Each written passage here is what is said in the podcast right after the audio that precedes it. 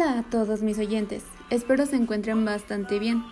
Tengan todas las energías y una que otra botanita para escuchar este podcast, ya que es algo controversial y dinámico.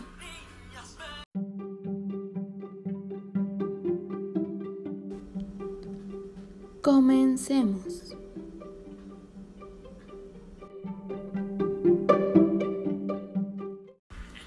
El día de hoy haremos una crítica a la película Mulan, publicada hace algún tiempo en Disney Plus. Hace ya algunos años, Disney inició por crear todas sus películas animadas en realidad. Gracias a esto ha obtenido mucho éxito, ya que se replicó la esencia de la animación a través de imágenes reales. Ahora bien, decidieron sacar la película Mulan, versión de 1998. Pero ¿qué es lo que pasa? Ocho escritores decidieron cambiar el guion a como tradicionalmente se encontraba, produciendo una producción de 200 millones de dólares. Por cierto, muy plana y muy predecible. Por encima de cualquier otro elemento, el alma de una película con el espectador está estrechamente relacionada con sus personajes y su dinámica en pantalla. Se necesita verlos fracasar, dudar de sus capacidades ante cualquier reto para después poder sentirse y celebrar su triunfo, de la cual no hay el mínimo rastro en la heroína de Mulan 2020.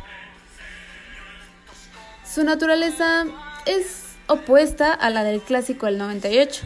El cambio más sustancial.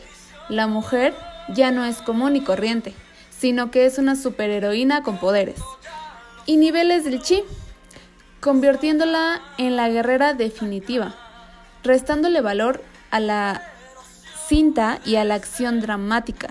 Se muestra una Mulan que se limita a contener su, su máximo poder por no levantar sospechas.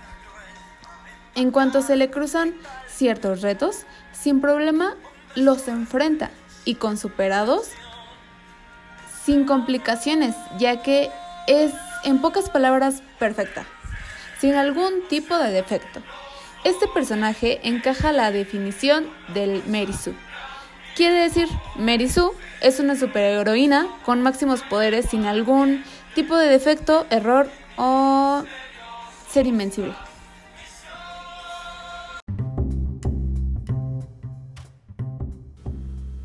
A fin de cuentas, Mulan no deja de ser representación de la rica cultura china.